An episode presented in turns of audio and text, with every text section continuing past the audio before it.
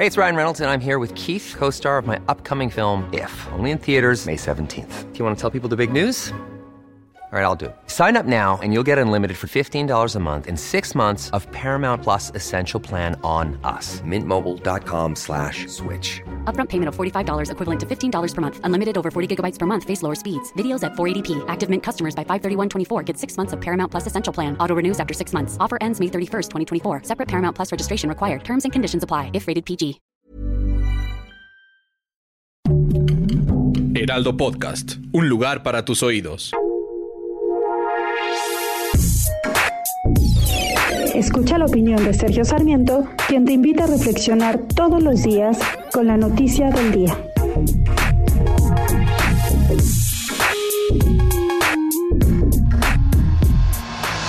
El hecho es que Rosario Robles es la única persona que está en la cárcel por la estafa maestra. Este esquema que desvió más de 7 mil millones de pesos a través de universidades públicas a empresas fantasma.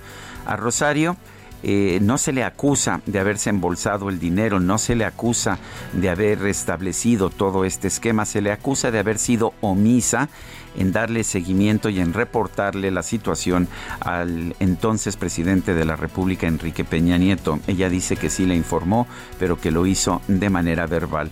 ¿Puede tener alguna responsabilidad? Yo pienso que sí, yo pienso que ella eh, tiene alguna responsabilidad, pero es indicativo que no ha sido acusada de nada más que sea omisión. Por eso debería estar enfrentando su juicio en libertad.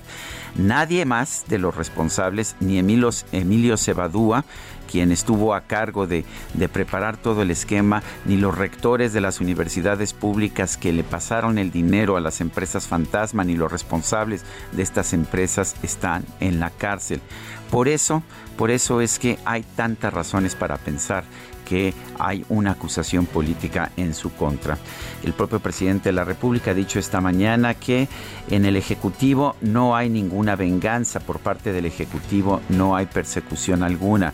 Pues qué bueno que, que esta sea la declaración del presidente, pero en un momento en que en un desvío de recursos, que, es de superior a los 7 mil millones de pesos, la única persona en la cárcel sea una mujer acusada de omisión.